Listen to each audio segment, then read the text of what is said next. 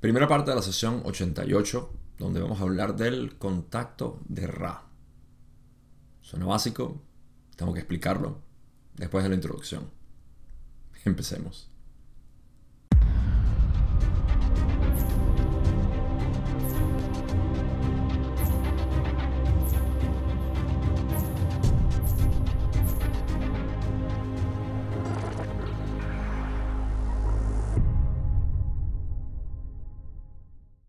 Razón por la cual vamos a empezar a hablar del contacto de Raki es porque en realidad no tenemos ningún tema en particular que se vaya a elaborar en las primeras 12 o 13 preguntas que tengo. Eh, esto es natural, como ya hemos visto, que algunas sesiones comienzan con varias preguntas que son basadas en material personal o algo sobre el mantenimiento del contacto o cualquier otro tipo de conversación entre Don y Ra que lleva el tema hacia algo que no es parte, digamos, del estudio de lo que estamos haciendo, pero siempre se saca algo, digamos, de valor. Y esa es mi intención, por supuesto. Así que es un poco variada las preguntas que tenemos aquí hoy. Y sin tener que darle muchas vueltas, vamos a simplemente empezar, eh, porque más que nada va a ser sobre eh, mantenimiento de Carla y preguntas de ese tipo. Y vamos a llegar a la última pregunta que tengo que confesar. Acabo de terminar de grabar el video en inglés y quedé impactado por algo que está al final. Así que no se adelante. O si quieren... No, no, no se adelante. Sigan conmigo, por favor. Vamos a ir parte por parte porque todo esto va llevando a ese punto. Ok, empecemos con la primera pregunta que es la que siempre bueno, no siempre, pero últimamente la he estado incluyendo bastante, porque tiene que ver con este tipo de conversación, donde dice, ¿podrías darme primero el estado del instrumento? Ra dice, el déficit energético del complejo físico es considerable en este espacio-tiempo. Ha habido también una pérdida significativa de las energías vitales. Sin embargo, estas energías aún se encuentran dentro de la distorsión que ustedes pueden llamar fuerza. Don Continúa en la pregunta 2 y dice, de todas las cosas que has mencionado anteriormente para reponer estas energías en este espacio-tiempo en particular, ¿cuál sería la más apropiada para reponer ambas energías? Ran explica, como notarás, hay muchos factores que contribuyen a ayudar las distorsiones de fortalecimiento y a mitigar las distorsiones hacia la debilidad en este instrumento. Sugerimos a cada uno que esas muchas cosas que han aprendido sean aplicadas concienzudamente. Destacaremos una distorsión física para discutirla. Los secuaces de cuarta densidad negativa que visitan tu grupo en este momento están energizando un complejo un tanto severo de desequilibrios en los apéndices manuales de este instrumento y, en menor medida, aquellas distorsiones de la región torácica.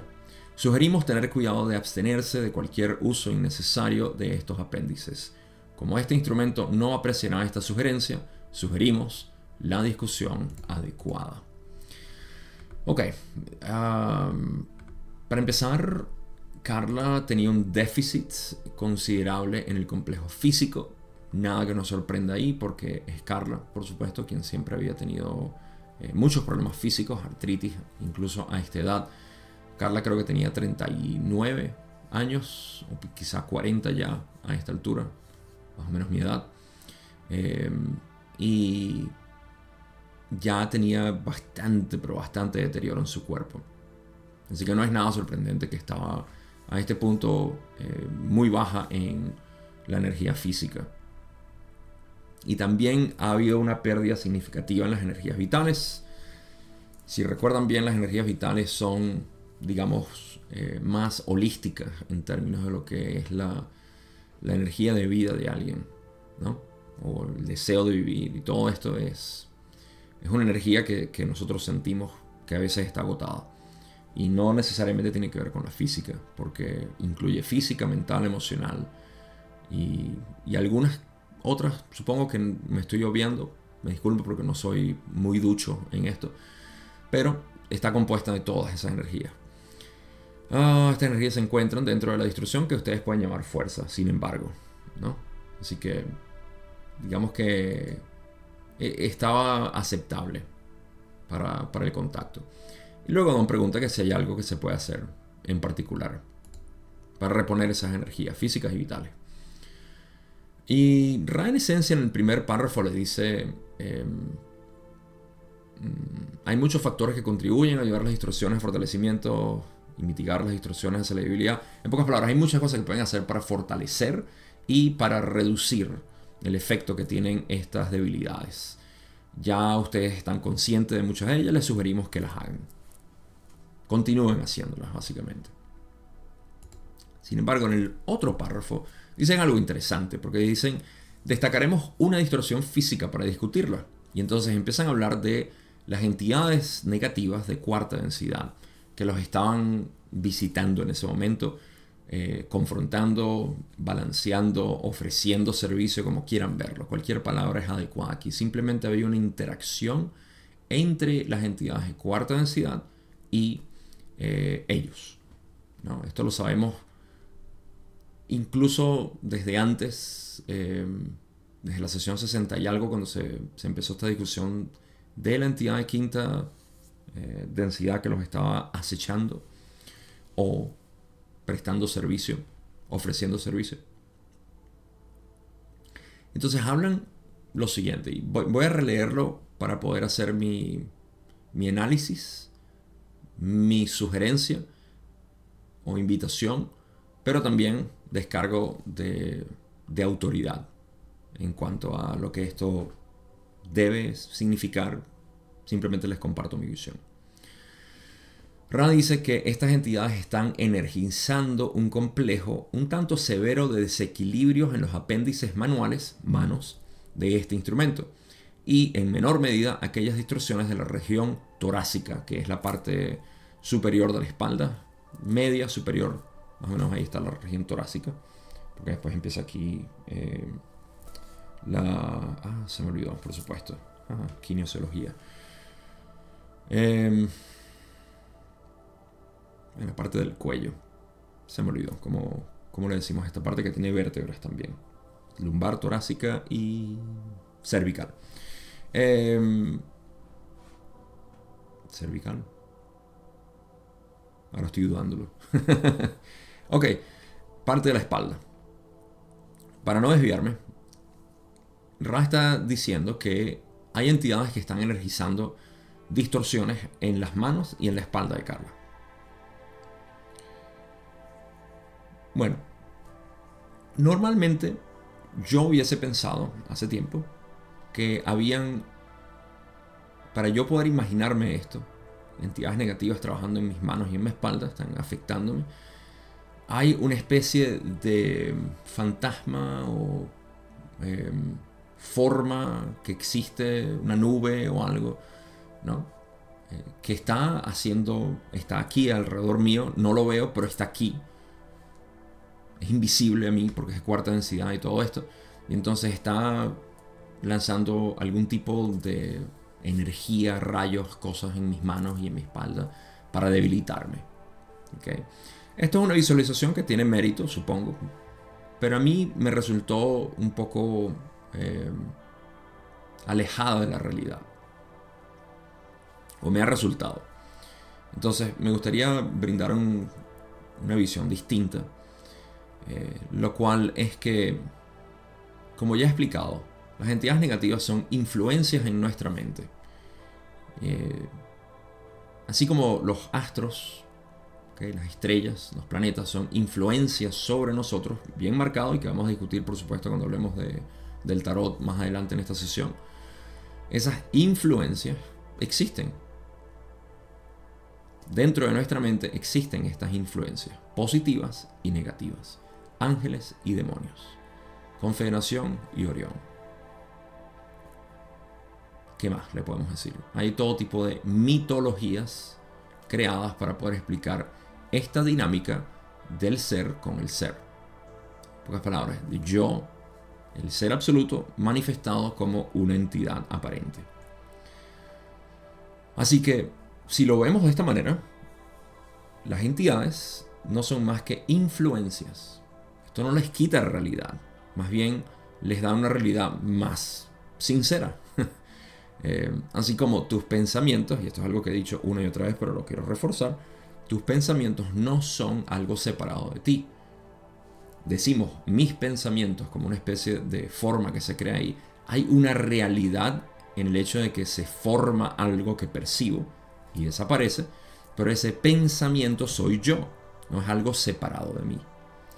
Por ende, estas entidades, a menos de que nosotros tengamos algún tipo, y aquí es donde se pierde de repente un poco esta interpretación, porque inevitablemente todos tenemos algún tipo de visión separada de nuestro ser como, bueno, pero es que mi mente es una especie de mente pleiadiana, o es una mente arturiana, o de Ra, o de no sé qué. Empezamos a asociar nuestra identidad con algo un poco más grande, pero no, no la totalidad. Sigue teniendo forma. Entonces, al hacer esto, creamos una idea de que eh, yo soy influenciado por algo más. Vamos a descomponer toda nuestra identidad absoluta y nos encontramos con que lo que queda es identidad o ser indistinguible, eh, inmesurable o inconmensurable. Eh, totalmente vacío de, de límites, vacío de límites, eso es lo que significa el ser absoluto, el ser infinito, vacío de límites. En ese momento entonces decimos, ah, todo lo que yo percibo en realidad es el yo de esta manera. Así que esa es una manera mucho más completa de vernos. En ese caso, todo lo que yo experimento son influencias de mi mente o influencias a mi mente y yo decido cómo, cómo lidiar con ellas o cómo organizarlas. Visto de esa manera entonces tenemos que las entidades negativas lo que están es, como dice Ra, energizando un complejo un tanto severo de desequilibrios que ya existen en el cuerpo de Carla. Bueno, Gabo, por ahí están trabajando directamente en el cuerpo, no a través de la mente. Entonces sí tienen que estar externos a la mente de Carla. Ok. Repito palabras de Ra. El cuerpo es la criatura de la mente. En pocas palabras, el cuerpo es una extensión de la mente. ¿Quieres saber cómo corroboras esto? Trata de imaginar alguna sensación de tu cuerpo que no esté atada a la mente. No la encuentras. Todas están atadas a tu mente, porque tu mente interpreta el cuerpo. ¿Sí? El cuerpo no interpreta la mente. es al revés. La mente precede el cuerpo. Si lo puedo poner de esta manera. La cuestión es que no existe una mente sin cuerpo y no existe un cuerpo sin mente. Por ende, siempre hay mente-cuerpo. Y eso es lo que Ra describe como las entidades más básicas, mente-cuerpo. No están dotadas del espíritu en el sentido, me estoy desviando aquí enormemente, pero ya que empecé, ¿por qué no? no están dotadas de espíritu porque no están dotadas de autoconciencia. Eso es lo primero que nosotros absorbemos como humanos. La autoconciencia, estamos dotados de autoconciencia. Por eso es mente, cuerpo, espíritu. Así que eh, el cuerpo reacciona hacia las influencias de la mente y eh, viceversa también. El cuerpo influye en la mente. Y hay una dinámica ahí. Entonces, eh, vemos que las entidades de cuarta densidad estaban ofreciendo... Ahora, ¿cómo lo, ¿cómo lo hacen? Es algo interesante porque son tentaciones, como dice Ra. Cuando hablan de cuarta densidad son tentaciones hacia el ego. Ah, y aquí el ego podemos describirlo de muchas maneras porque decimos, ay, Carla tenía ego. Sí, todos tenemos ego de una u otra manera, o el ego no es más que una, em, un resultado de confusión, de ignorancia. De modo que mientras existe ignorancia, existe ego que disipar. Em, ahora, ¿qué pasa? Que al potenciar o energizar estas distorsiones, se manifiestan en el cuerpo, porque el cuerpo está inexorablemente atado a la mente. Entonces, cuando estos pensamientos son reforzados, se manifiestan en el cuerpo. De esa manera es que yo siento que esta dinámica mental estaba sucediendo.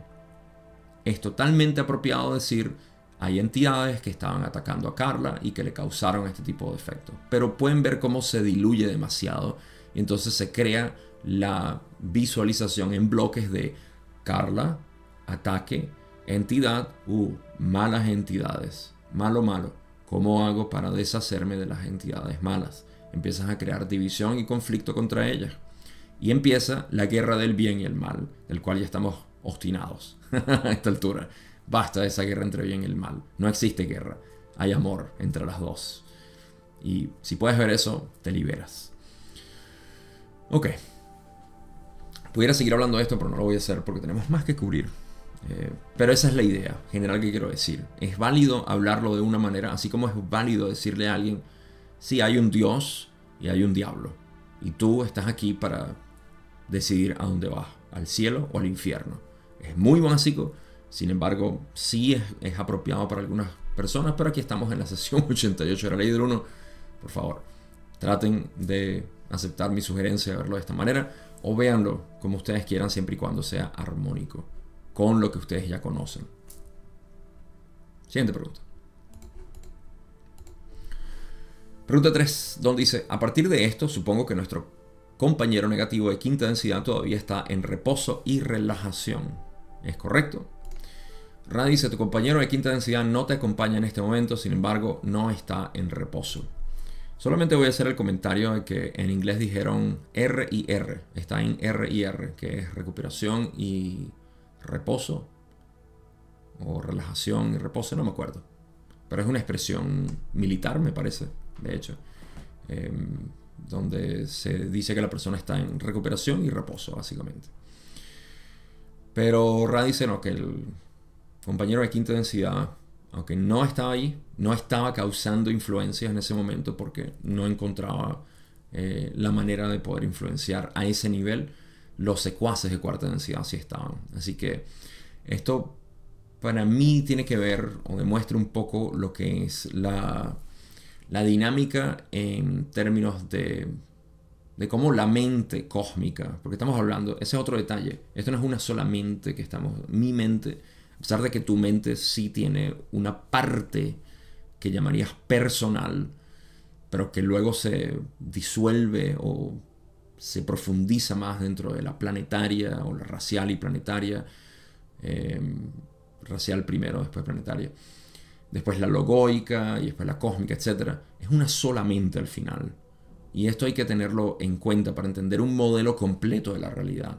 Por eso es que digo, hay modelos que son incompletos y que tienen su, eh, tienen su eh, utilidad, es la palabra. Tienen su utilidad hasta cierto punto para las personas. Eh, pero yo hablo de un modelo completo, así que para bien o para mal, eso es lo que tengo que ofrecer. En ese modelo completo tenemos la mente total. Bueno, en esa mente total, dependiendo de cómo tu ser o tu interés, vamos a llamarte a ti interés. Tú eres libre albedrío, eso es todo lo que tú eres. Si tu libre albedrío o tu mente consciente únicamente está interesada en las partes, digamos, físicas de la realidad, nada mental, nada espiritual, como muchas personas son, entonces las influencias son simples. Simples instintos básicos, eh, movimientos de la realidad, etc. Y una y otra reencarnación. Luego, en el camino mental empezamos a estudiar la realidad a través de la mente y empieza la filosofía y el intelectualismo y todo lo demás. Y ahí podemos quedarnos un tiempo y después empezamos lo que es el camino espiritual. Para no extenderme mucho aquí, el punto es que mientras más nosotros buscamos mental y espiritualmente, más vamos a encontrarnos con estas influencias que quieren descarrilarnos básicamente hasta cierto punto. Y es válido, cada quien tiene su sensibilidad de descarrilarse hasta donde sea y está bien, es parte del juego cósmico. Pero esa es la realidad. O sea, la realidad de sumergirte en lo, físico, en lo banal, decimos lo mundano, eh, y no prestarle atención a nada mental y espiritual, y el regreso total y completo, absoluto hacia el ser. Ese es el camino espiritual.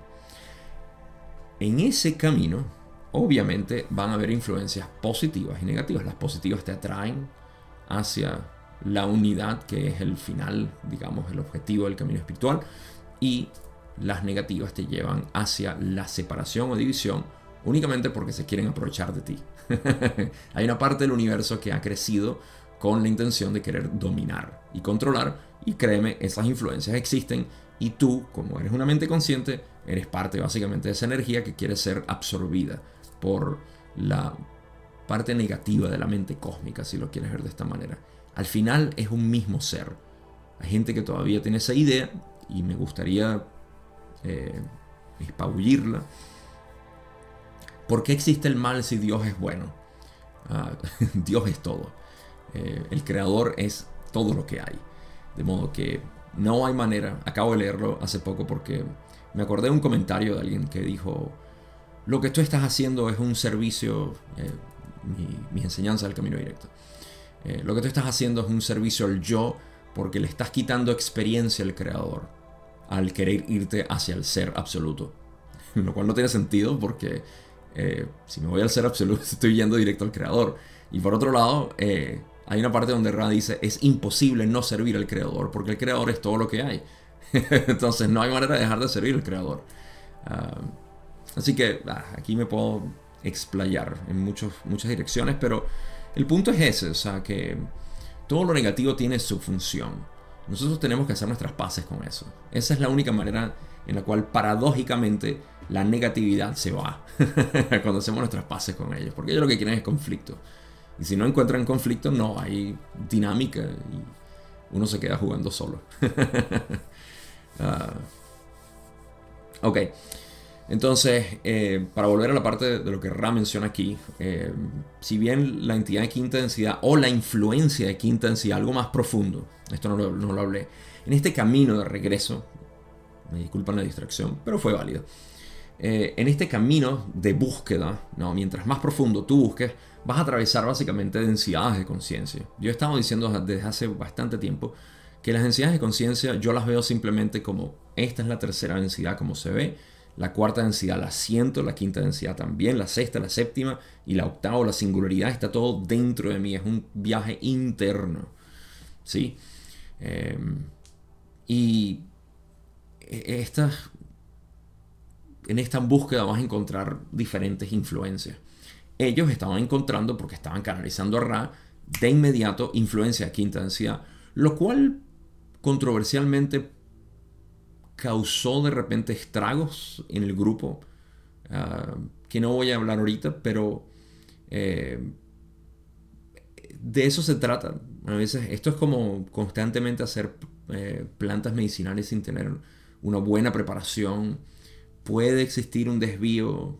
Ah, los enteógenos no son buenos ni son malos, simplemente son una apertura eh, muy drástica hacia, hacia la mente y hay, que hacer las cosas con, con algún tipo de cautela. Pero al final todos somos productos de experimentos.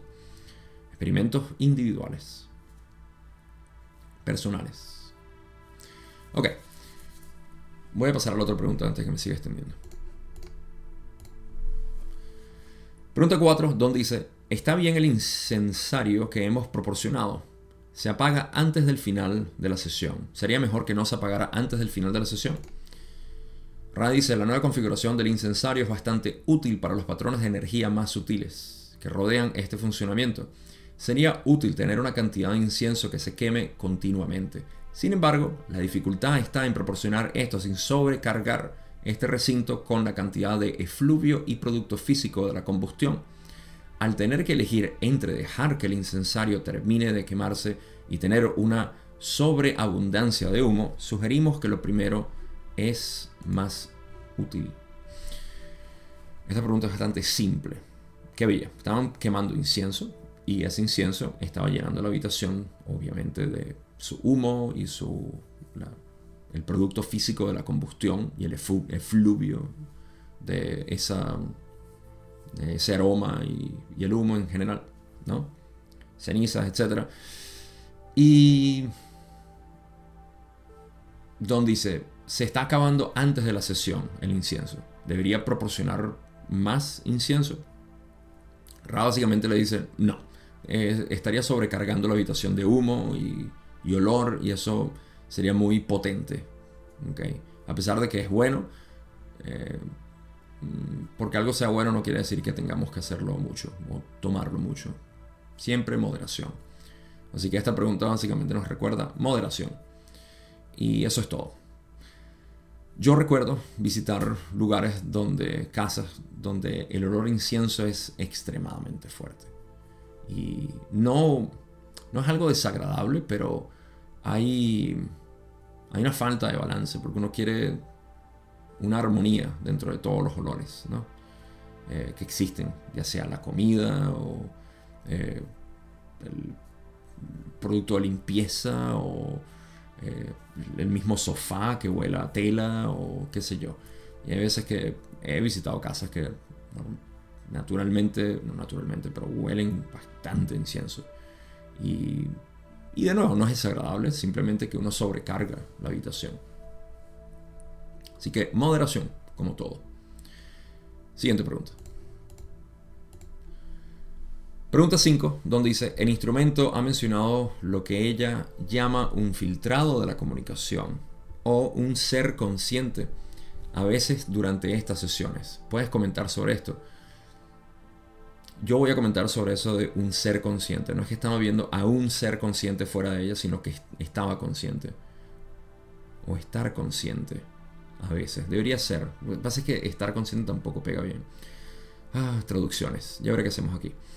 Ra, sin embargo, dice, tenemos el complejo mente-cuerpo-espíritu del instrumento con nosotros. A medida que esta entidad comienza a despertar de la cuna metafórica de experimentar la luz y la actividad en nuestra densidad, comienza a ser consciente del movimiento del pensamiento. No capta estos pensamientos más de lo que sus bebés de tercera densidad pueden captar las primeras palabras que percibe. Es de esperarse que la experiencia continúe y es una consecuencia apropiada de la naturaleza de estos trabajos y del método por el cual este instrumento se ha puesto a disposición de nuestras palabras. Muy bien. Eh, interesante que Carla estaba experimentando esto. Esto no está en los comentarios. Eh, para los que saben, voy a refrescar esto. El libro 5, hay 5 libros de la ley del 1, 4 con todo el material, el quinto con preguntas excluidas. Estas preguntas excluidas eh, las hicieron por fragmentos, está escrito en el libro 5, fragmento 1, ponte que es la sesión 1, fragmento 2 es la sesión 4, donde excluyeron preguntas. ¿okay? Debido a la naturaleza de este trabajo, ellos hicieron comentarios en cada una de las sesiones, porque están explicando partes de las preguntas excluidas. Entonces, si estaban hablando de eh, Andrija Pujarik, entonces hablan de Andrija Pujarik en los, en los comentarios. Si estaban hablando sobre la infame sesión 8 de gobierno secreto y los, los ovnis que tenían o que tienen todavía y quién sabe qué están haciendo. Em, hacen comentarios sobre eso y bueno, esa es la naturaleza del libro, del libro 5 y del material original. Luego, por supuesto, está esto, que ya por cierto, para cuando ustedes escuchen este episodio, ya habrá salido el contacto de Ra en español. No como libro físico, desafortunadamente no tenemos el poder para hacer eso todavía. o al menos no la, eh, no la intención, quizá en un futuro. Pero sí habrá salido en las páginas, espero, ya en, en el research parece que está por salir esta semana. Estamos hablando de septiembre aquí, así que ustedes están escuchando esto en octubre. Eh, pero ya estamos a finales de septiembre. Eh, ya habrá salido, así que podemos estudiar El contacto de Ra en español. Ese libro es una recopilación de todas las sesiones, tal cual como se canalizaron, con comentarios y demás. Eh, todo incluido. Es hermoso, es fantástico. Así que ese, ese es, bueno, sigo hablando de, las traducciones y de los libros, pero fue importante ahí. Em, ¿Qué pasa? Que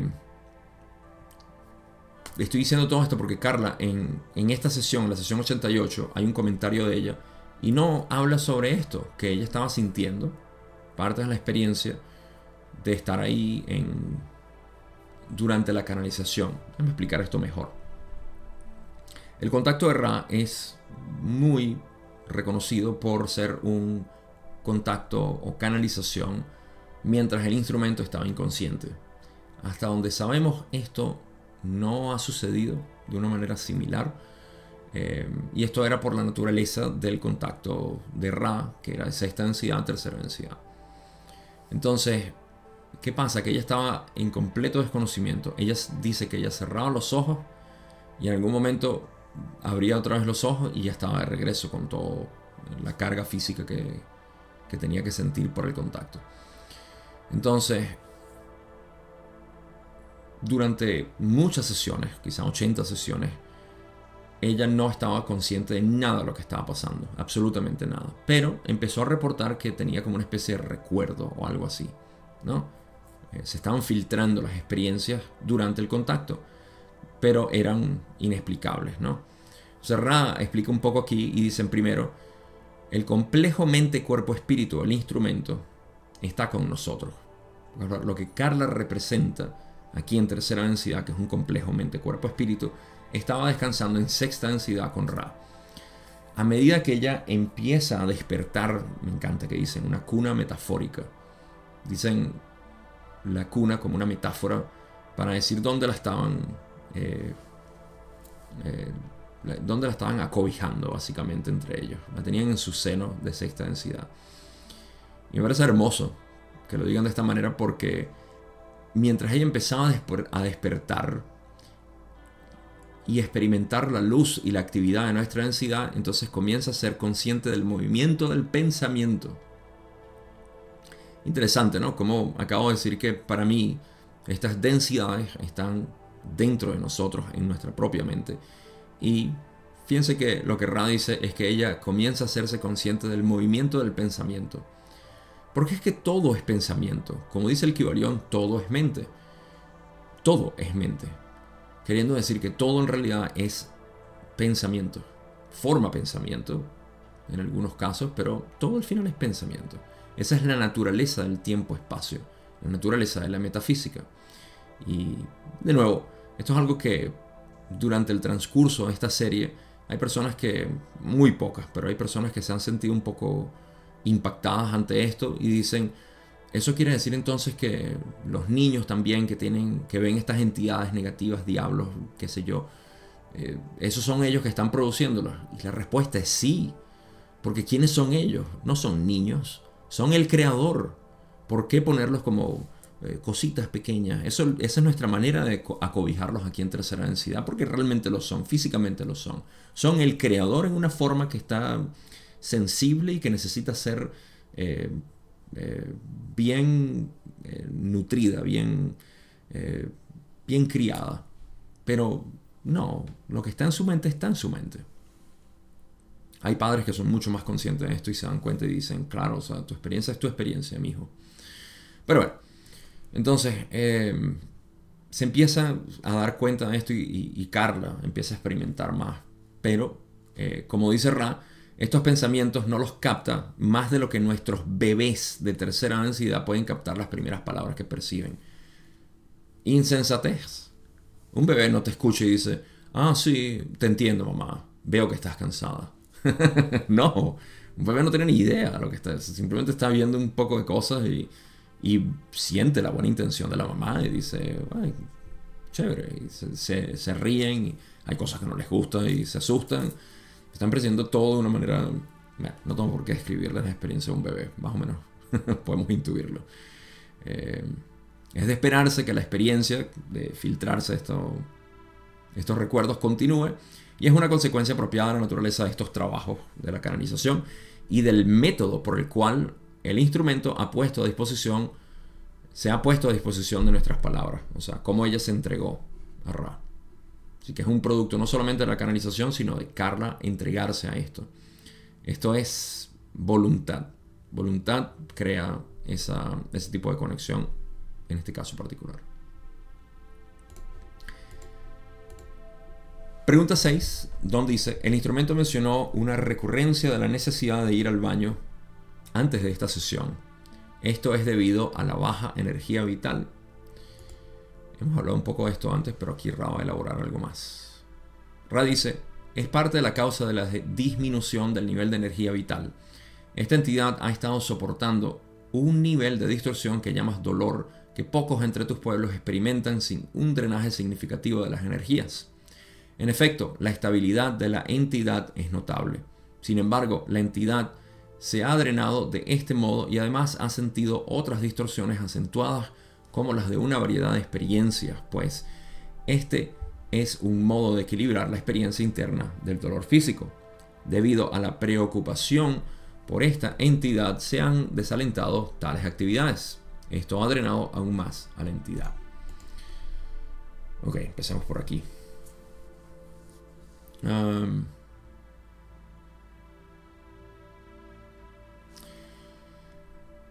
Don está simplemente mencionando que eh, Carla ha experimentado la necesidad de ir al, al baño antes de empezar la, sesión y que si esto es parte de, de la disminución de energía, fue lo que dijo. Sí, de la, baja energía vital, no física, sino la vital.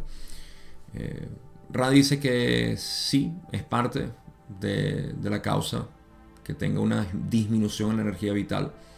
Y luego explica que Carla, en esencia, voy a resumir un poco porque esto está muy lleno de, palabras para decir que Carla, en esencia, ha estado aguantando muchísimo dolor que otras personas en el planeta no hubiesen tolerado sin una descarga muy notable de energía vital. Esto de hecho me recuerda a Julie, quien sufre de episodios de migraña muy, muy fuertes. Tiene, tiene años con esto. Y los tolera de una manera muy apreciable. Puede estar riéndose, puede estar interactuando, puede estar trabajando. Y a pesar de que el dolor sea muy fuerte, eh, algo que yo, yo tengo un dolor de cabeza y, ya me siento que, necesito sentarme. Mi energía vital se va. Ah, no experimento dolores de cabeza ah, con frecuencia, así que por eso de repente, porque no tengo esa exposición al dolor de cabeza. Eh, pero quien tenga esto por naturaleza, o por la razón que sea, y se hace, acepta básicamente su dolor, puede trabajar, puede ser funcional. Y eso es muy notable. Eh, en el caso de Carla, ella sufría de muchísimos, pero muchísimos dolores. a la edad que tenía aquí, creo que eran 40, ya tenía 41 de repente mi edad. Eh, a esa edad ella ya estaba muy, pero muy dañada físicamente y al final de sus días estaba totalmente eh, discapacitada, diríamos. Físicamente, no, no, podía utilizar las manos, era, era, fuerte, de verdad, lo que Carla vivió. Entonces, eh, ella vivió mucho con esa, ese tipo de, de dolor y lo aguantaba. Sin embargo, se ha drenado en este modo y además ha sentido otras distorsiones acentuadas como las de una variedad de experiencias no sé cuáles son esas experiencias. Eh, pues este es un modo de equilibrar la experiencia interna del dolor físico. Eh, esta parte no la entiendo porque no sé a qué se refiere Ra que hacía Carla, pero sí habla de lo que es la manera equilibrada de, de la experiencia interna del dolor físico. En inglés dicen algo un poco más revelador, que es... Eh, Inward Looking Experience, la experiencia de mirar hacia adentro o de, la mirada interna hacia del, dolor físico. Esta traducción no hace honor a lo que dicen en inglés, desafortunadamente, eh, pero no está tan mal. La experiencia interna del dolor físico. Es un modo de equilibrar la experiencia interna del dolor físico. Esto es entrar en tu dolor, eh, meditar en tu dolor, eso no quiere decir aguantar el dolor porque eres fuerte, uh, creas una resistencia y el dolor, ni tampoco distraerte o empujarlo a un lado, tomar analgésicos. Esto nos invita mucho, yo sé que esto es una sociedad que ha sido eh, criada muchísimo en, en la en huir del dolor, ya sea tomando algo o haciendo algún tipo de actividad que me distraiga el dolor físico y mental. Así que, nos guste o no, esto es una invitación a que, hey, el dolor que tenemos es real. Vamos a verlo, de qué se trata. Y eso es lo que yo llamo eh, inward looking experience, la experiencia de mirar hacia adentro, eh, ese dolor físico, la experiencia interna del dolor físico. Y y sí, es algo a lo cual le, hemos oído mucho y, tenemos terror de, enfrentar nuestro dolor. Tenemos todo tipo de pastillas y medicamentos que no estoy diciendo que no se deban tomar, pero debemos considerar cuál es la naturaleza de nuestro dolor. Ok, y también mencionan que debido a la preocupación por esta entidad se han desalentado tales actividades. No sé cuáles fueron esas actividades que invitaban a internalizar el dolor básicamente. Esto ha drenado aún más a la entidad. Lo desconozco, no se habló, Carla no mencionó nada de esto en, en los comentarios que yo recuerde, pero así queda. Vamos a ver la otra parte que dice Ra. Cuando dicen, la voluntad de estar al servicio del creador a través de los medios de ofrecerse como instrumento en estos trabajos, por lo tanto, recibió una oportunidad para probar la resolución de Carla. Esta entidad usó algo de energía vital para alimentar y reponer la voluntad.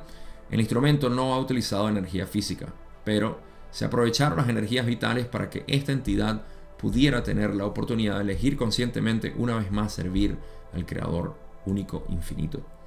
Eh, de nuevo, era la voluntad de Carla la que hizo que se pudiera utilizar la energía vital en esencia con eficiencia para poder hacer este trabajo. En otras palabras, tenemos a Carla en una posición crítica de manera física, afectada de sus energías vitales por disminución de algunas actividades que podía hacer que las aumentaba simplemente porque era parte de lo que la drenaba, pero que también le aumentaba la energía vital, pero en términos de balance era mejor que no lo hiciera. es un rollo en realidad. Pero en esencia, había muchos factores que hacían que Carla bajara sus energías vitales. Sin embargo, a pesar de eso, ella tenía la resolución, como dice Ra, fue una oportunidad para probar la resolución de Carla en cuanto a querer hacer estas actividades eh, de canalización. Y dicen, el instrumento no ha utilizado energía física, pero se aprovecharon las energías vitales para que esta entidad pudiera tener la oportunidad de elegir conscientemente una vez más servir al Creador único infinito. O sea, tuvo que utilizar sus energías vitales para poder servir de la manera como ella lo hacía. Em, simplemente resalta la fortaleza de Carla en su servicio. Vamos a la otra pregunta. Esto es material de el libro 5, por cierto, excluido de los libros originales. Don dice, pregunta 7, ¿el pequeño cristal que el instrumento usa sobre ella durante la sesión es de algún beneficio o perjuicio? Ra dice, este cristal es beneficioso siempre y cuando quien lo haya cargado esté funcionando de manera positiva. ¿Quién cargó el cristal? En la pregunta 8 de la sesión 88. Ra dice, este cristal fue cargado para su uso por este instrumento por el conocido como Neil. Don pregunta, ¿sería una transgresión de la primera instrucción decirnos si todavía está funcionando de manera positiva? ¿No es así? y Rada dice, percibimos que has respondido a tu propia consulta. Ah, eh, te respondiste tú mismo. Me encanta decirle eso a las personas cuando la respuesta está en su propia pregunta. Eh, primero, Ra dice que el cristal que tenía Carla es beneficioso siempre y cuando quien lo haya cargado todavía funcione de manera positiva. Esto quiere decir que quien te da un cristal, si está funcionando de manera positiva, va a funcionar de manera positiva. Si no, quién sabe. Aquí comienzan las preguntas y todo el mundo, todo el que me está escuchando que tiene cristales está preguntándose de dónde saca este cristal de dónde lo compré, quién me lo dio. Ah, me da risa porque naturalmente eso es lo que vamos a hacer. Todos ustedes que tienen cristales ya están pensando en eso. No lo nieguen. Así que cuando Ra dice que ese cristal tiene que ser cargado por alguien positivo, ahorita están preguntándose, ah, y este cristal que me regaló mi amiga, ¿será que la llamo para ver si todavía está positivo? Mira amiga, tú todavía estás interesada en esto de espiritualidad. Ay, ¿Qué estará pensando ahora? ¿Me estará afectando ese cristal? Hay que ponerle un poco de humor a esto, ¿ok? No se, no se asusten, ¿vale? y no se preocupen. Los cristales tampoco es que están destinados a que tengan una carga negativa para siempre. Y si la persona cambió, al menos no en mi, en mi entendimiento. Si quieren tomar lo que dice Ra eh, textualmente, entonces, hey, sí, si la persona está cambiando negativo, entonces el cristal tienes que botarlo, qué hacer, no sé. me río dentro de mi ignorancia de lo que esto significa al final, ¿no? Pero eh, entiendo pensar que esto no es así. Digamos que tu exnovio te regaló el cristal, o tu novia, de repente tu exnovia, y ya no, ya ahora te, te detesta por alguna razón. ah, suena muy cómico hablar de esto. Entonces, ahora tienes el cristal lo quieres botar. No, no lo botes. Pobrecito el cristal. Ah, yo sabía que me iba a reír otra vez en esta parte porque es demasiado, demasiado gracioso imaginarme los escenarios. Yo tengo cristales que me han regalado varias personas. Ahí tengo de hecho uno. Está aquí, no, está allá en, la, cocina. Una señora de Perú que me regaló. Eh, el hermano tiene una mina y es esmeralda. Los peruanos de repente me podrán decir, se me olvidó el nombre de esto. Pero es, eh, es la esmeralda peruana, creo que es, verde, muy bonito. Y está en bruto, lo cual me encanta, no está pulido ni nada. Lo sacaron así de la mina. Y me lo trajo hermosísimo. La señora era fantástica, así que al menos yo sé que ella está funcionando positivamente todavía. Ah, María, me acuerdo de su nombre, la conocí en el gimnasio. Pero bueno, esto no se trata de mí, se trata de cristales. Aquí tengo varios cristales que...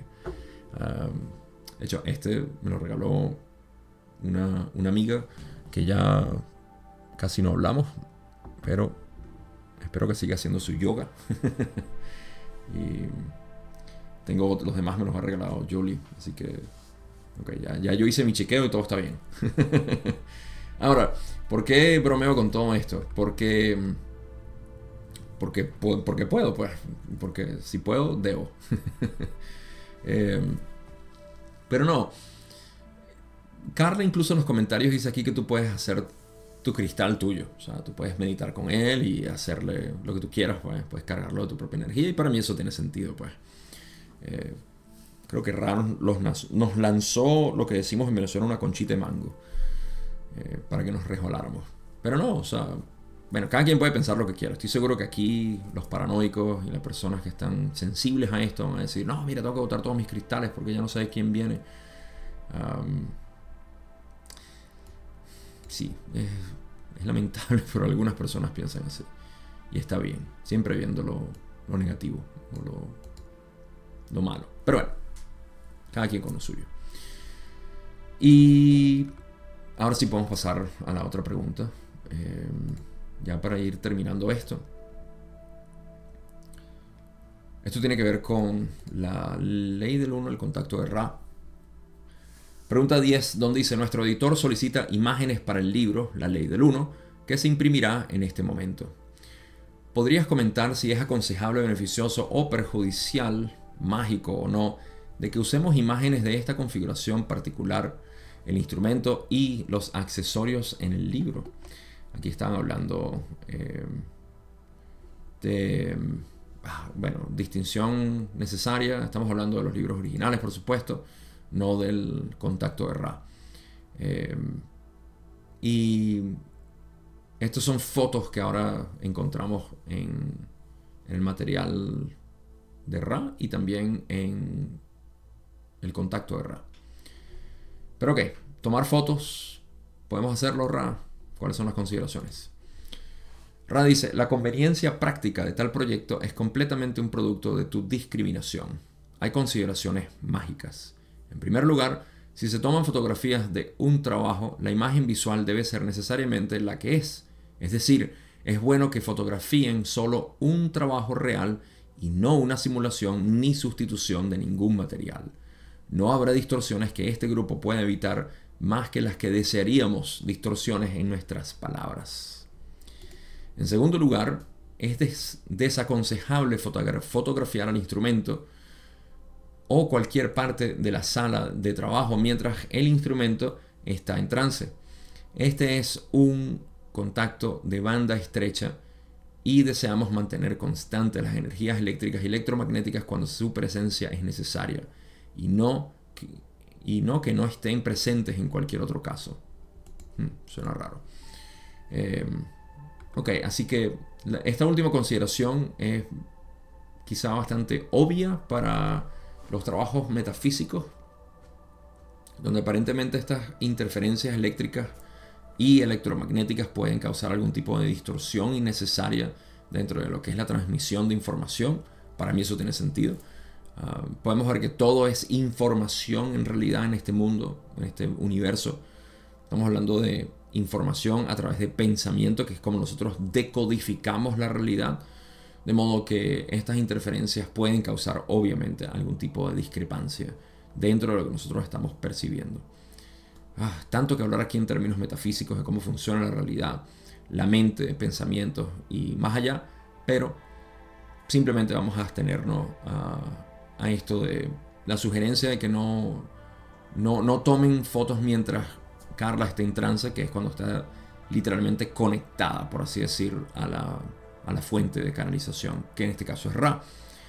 Y eso interrumpiría. Entonces Ra, muy cuidadoso, dicen, no queremos que haya esta interferencia, eh, eh, que no estén presentes en cualquier otro caso. Claro, o sea, introducir distorsiones porque obviamente radar, radio, eh, todo esto estaba presente donde ellos vivían, sobre todo radio. así que ahí, vamos a ponerlo de esta manera. El comediante George Carlin, en uno de sus libros, a él le encantaba resaltar esas cosas que son obvias, pero son tan obvias que no las vemos. Y habló de cómo ahorita estamos cargados de microondas, radio, cargas eh, satelitales, eh, todo tipo de interferencia electromagnética causada por eh, Wi-Fi, por esto y lo otro. Y el, el aire está cargado ahorita de todo tipo de onda electromagnética humana hace 100 años o un poco más, nada. Cero. Silencio total. Electromagnéticamente, el mundo había sido durante miles, millones de años libres de este tipo de interferencia. Entonces, ahora estamos cargados de eso. A eso es lo que se refiere. Algunas que no estén presentes en cualquier otro caso. Porque eso estaba cargado. El aire estaba cargado de eso pero de alguna manera eran parte del ambiente, por así decir. Entonces, no interferir o no causar nuevas interferencias que no están presentes al momento con clics de cámaras. O el mismo cassette donde estaban grabando. Por cierto, para los que no lo saben, Carla tendía a ser eh, como una de las estudiantes que tengo ahorita eh, de Vietnam, por cierto. Eh, tiene tiene tantos problemas con, los electrónicos, tienden a hacerle, hacerle malas pasadas y jugadas. Eh, hay personas que son así, Carla era una de ellas. Tenía, tendía a romper o dañar aparatos eléctricos y electrónicos por su propio campo electromagnético. Ok, sin embargo, hay una parte que quiero resaltar, que es cuando Ra comienza a hablar de esto, y esto es lo que voy a llevar a las conclusiones porque cuando lo grabé en inglés quedé realmente impactado. Esto es lo que les dije al principio del episodio, que quedé realmente tocado por lo que dice Ra aquí. Pero aquí es donde empieza, ¿no? Diciendo, la conveniencia práctica de tal proyecto es completamente un producto de tu discriminación. O sea, cómo tomas las fotos depende de ti. Sin embargo, hay consideraciones mágicas. En primer lugar, lo primero que está diciendo. Si se toman tus fotografías de un trabajo o de una sesión de trabajo, la imagen visual debe ser necesariamente la que es. Es decir, es bueno que fotografíen solo un trabajo real y no una simulación ni sustitución de ningún material.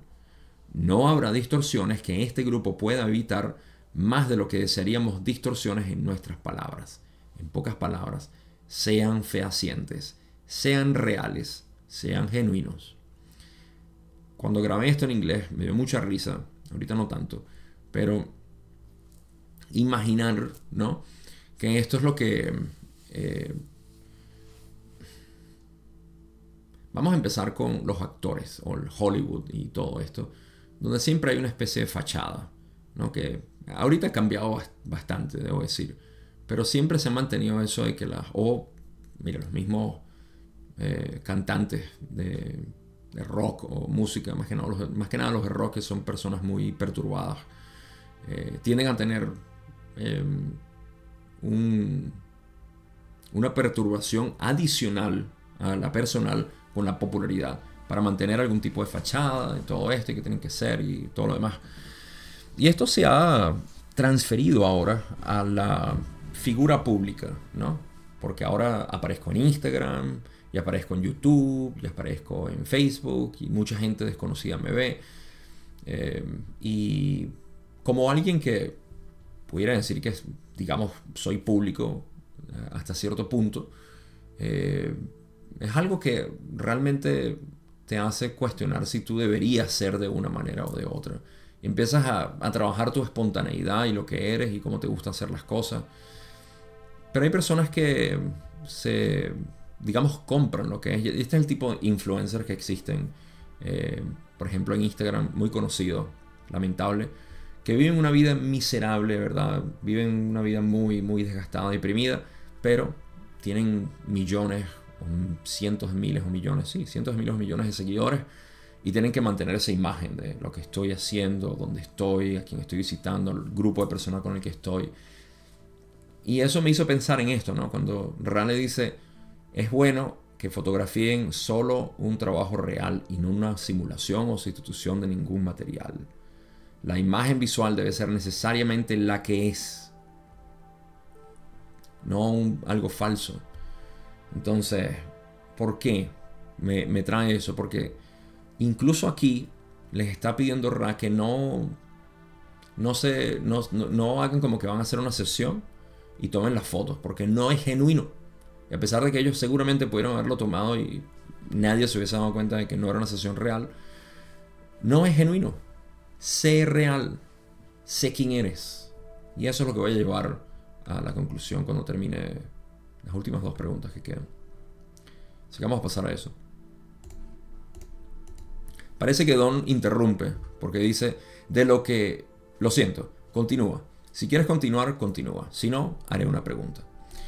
Y Ra le dice, queríamos señalar en tercer lugar que una vez que el instrumento esté consciente de que se realizará la toma de imágenes, durante toda la toma de imágenes, ya sea antes o después del trabajo, se requerirá que el instrumento responda continuamente al habla o a la conversación, asegurando así que no que ningún trance es inminente. Ok, esto es importante, es la tercera parte que quería decir Ra, pero yo no he escuchado esa pregunta. Creo que Don llegó a interrumpir a Ra. A veces pasaba esto, donde Don se daba cuenta que Ra iba a seguir hablando, pero él habló y lo interrumpió. Em, entonces, Ra simplemente está diciendo aquí, mientras estén tomando las fotos, porque es un trabajo, o sea, si van a hacer la sesión, háblenle a Carla para que no esté entrando en trance, para que esté consciente a todo momento. Eso es importante en combinación con la segunda consideración que era que mientras esté en sesión, que no tomen fotos porque podría afectar. ¿De qué manera? No lo sé, pero podría causar un problema a la sesión en el caso más bajo, en el caso más fuerte a Carla en sí. Última pregunta y pasamos a la conclusión que, quiero sacar de aquí. Don dice, pregunta 12, de lo que me has dicho, entonces he planeado lo siguiente. Después de que se complete una sesión y el instrumento se haya despertado, antes de mover el instrumento, haremos que el instrumento nos hable continuamente mientras tomo fotografías de la configuración en la que se encuentra el instrumento en este momento. Además de esto, tomaré algunas otras fotografías del instrumento en la otra habitación y probablemente también de nosotros mismos, solo para fotografías adicionales de nosotros según lo solicitado por el editor. Este es el cumplimiento óptimo o uno de los óptimos de este requisito. Rale dice, sí, pedimos que todas las fotografías digan la verdad, que estén fechadas y brillen con una claridad tal que no quede sombra de ninguna expresión que no sea genuina, que pueda ofrecerse a aquellos que buscan la verdad. Venimos como humildes mensajeros de la ley del uno, deseando disminuir las distorsiones. Y continúan, este es el párrafo más hermoso que he encontrado en mucho tiempo.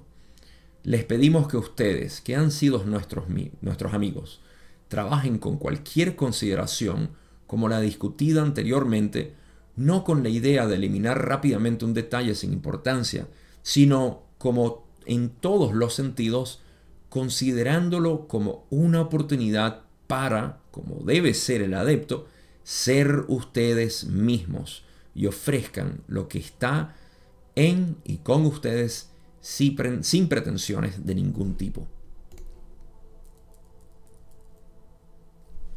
Esto me llena de algo por dentro que no puedo explicar. No, no, no puedo decir, no puedo decir dicha, no puedo decir amor, no puedo decir nada en particular. Se pierde si lo digo. Quizá un deseo, un deseo de ver esto de poder verlo en cada uno. ah, es tan hermoso. Primero, vamos a salir de lo que por encima se lee aquí. Cuando yo leí este material la primera vez y ciertamente las consecuentes oportunidades que tuve para leer esta sesión, lo leí lo que pudiera decir por encima ok, Ra aquí está diciendo cuando tomen las fotos que todo sea genuino, que nada se falsifique y bla, bla, bla. Pero ahora que lo leo, noto este párrafo donde dicen, les pedimos a ustedes que han sido nuestros amigos, que trabajen con cualquier consideración como la discutida anteriormente, queriendo decir todo lo que, que sean genuinos, que sean reales, que sean ustedes. No con la idea de eliminar rápidamente un detalle sin importancia sino como en todos los sentidos, no, como, no con la idea de eliminar un detalle sin importancia, ¿no? sino como en todos los sentidos considerándolo como una oportunidad para como debe ser el adepto, ser ustedes mismos y ofrezcan lo que está en ustedes y con ustedes, sin pretensiones de ningún tipo. Esto se resume a sé quién eres. No pretendas, no sea falso. Esto es algo tan fuerte porque requiere que nosotros consideremos. Primero, esto nos sacude por completo porque todo el mundo que tú le preguntas por encima, oye, tú eres tú, sí. ¿Y tú estás siendo tú realmente ahorita? Sí, claro. Ok. Y que esa pregunta se la lleven a todo momento, uff, eso es brutal.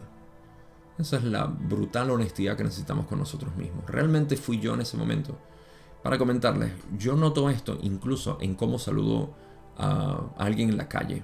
Yo camino aquí con Oliver, eh, lo saco a pasear y me encuentro personas. Y a veces cuando escucho mis respuestas automatizadas digo, en realidad fui yo.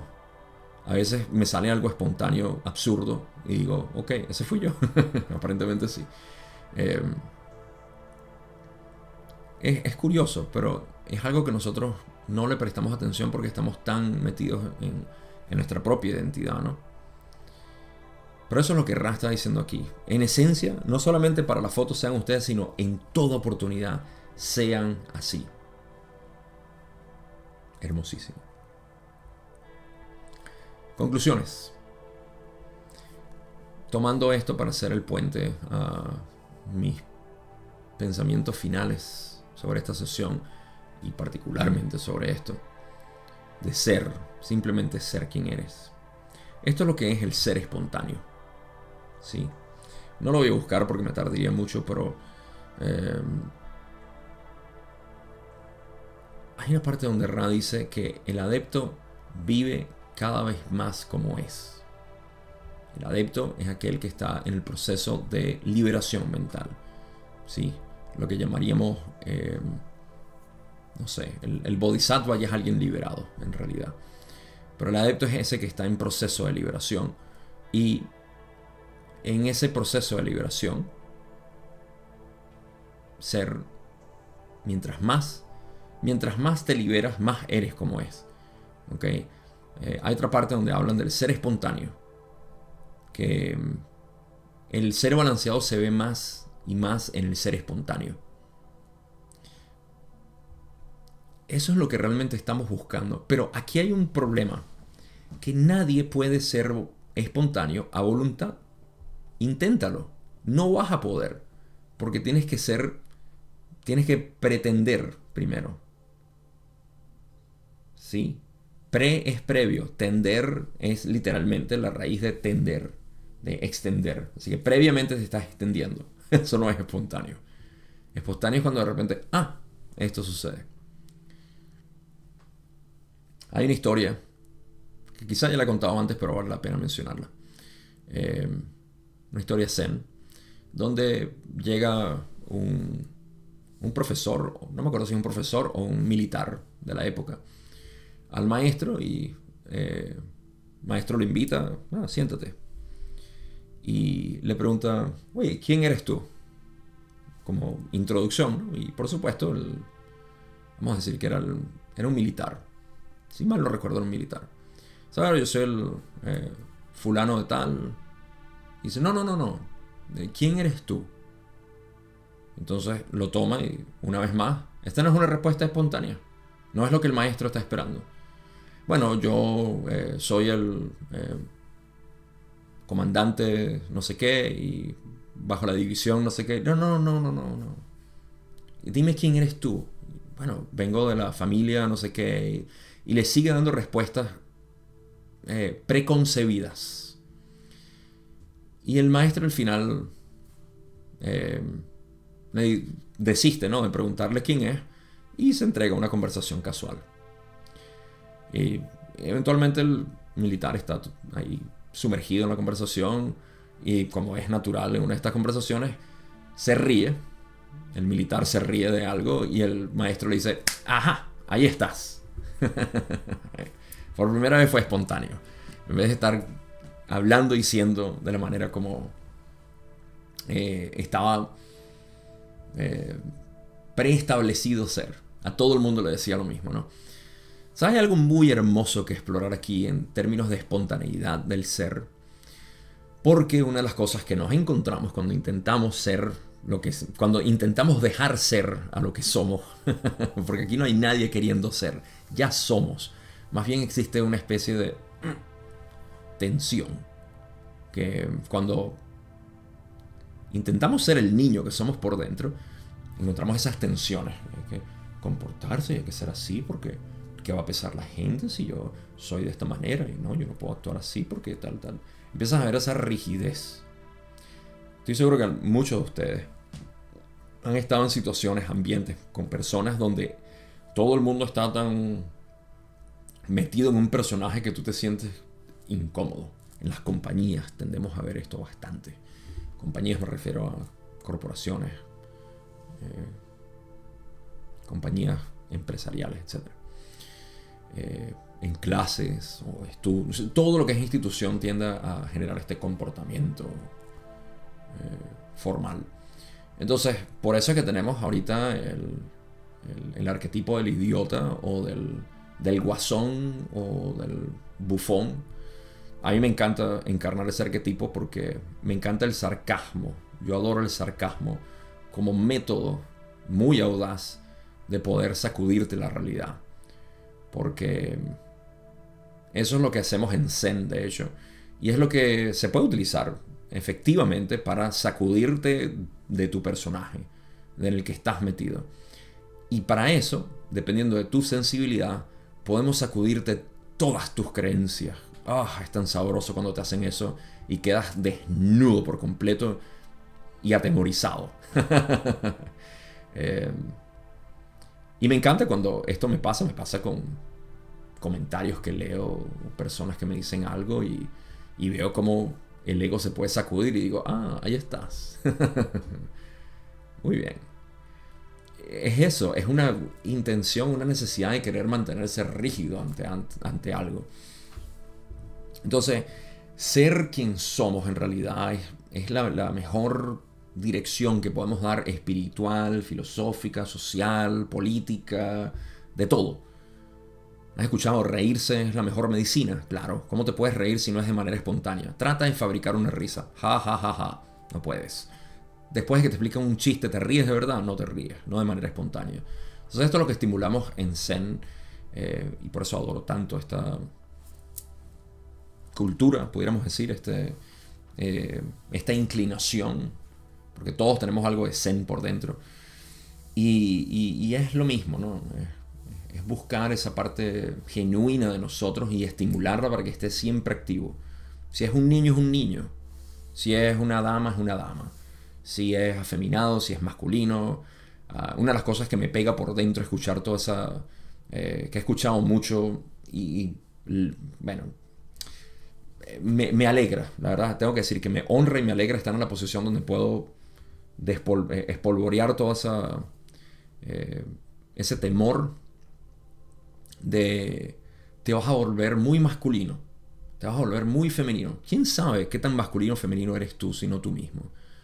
Tienes que explorarlo tú, no dejes que otros te digan. Si tú no tienes planes para tu vida, otros van a crear planes para tu vida.